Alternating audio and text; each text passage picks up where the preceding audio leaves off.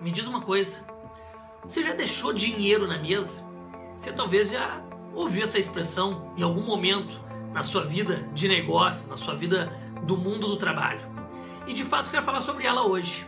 Deixar dinheiro na mesa, ou seja, uma oportunidade que você perdeu, uma negociação que talvez você não conseguiu se sair muito bem, ou poderia ter cobrado mais do cliente e não cobrou, ou poderia ter lucrado muito mais e não lucrou também. Ou seja, dinheiro na mesa. Ou seja, o dinheiro trocou de mão. O dinheiro não foi para tua mão e o dinheiro ficou na mesa para que outra pessoa fosse lá e tomasse posse daquele dinheiro. Eu te pergunto de novo: você já deixou o dinheiro na mesa? Talvez a sua resposta seja sim, ou talvez você não tenha nem pensado sobre isso ainda. Mas é importante, é importante pensar sobre todas as vezes que eu deixei dinheiro na mesa. E eu quero te trazer aqui três aspectos que fazem muitos vendedores acabar deixando dinheiro na mesa. O primeiro aspecto é a preguiça.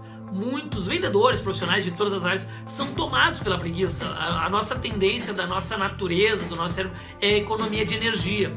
Então muitas vezes não fazemos o mínimo, não seguimos o método, não seguimos o processo e acabamos deixando a preguiça falar mais alto. Não ligamos para um cliente com maestria, não registramos do CRM, não fazemos a visita do jeito que deveria ser feita, não levamos as informações necessárias para aquela visita. Então a preguiça muitas vezes faz com que percamos vendas, com que acabamos deixando o dinheiro na mesa para que o concorrente, para que outras pessoas acabam tomando posse desse dinheiro. Segundo aspecto é sobre a visão.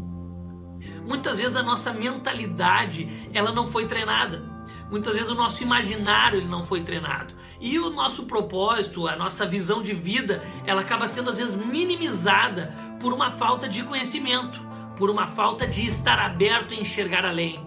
Tanto que o próprio Flávio Augusto da Silva já falou diversas vezes sobre a definição de empreendedorismo e um dos pontos é a visão. Então muitas vezes deixamos de fato dinheiro na mesa pela falta de visão de negócio, pela falta da visão empreendedora, pela falta da visão da oportunidade. E isso precisa ser treinado.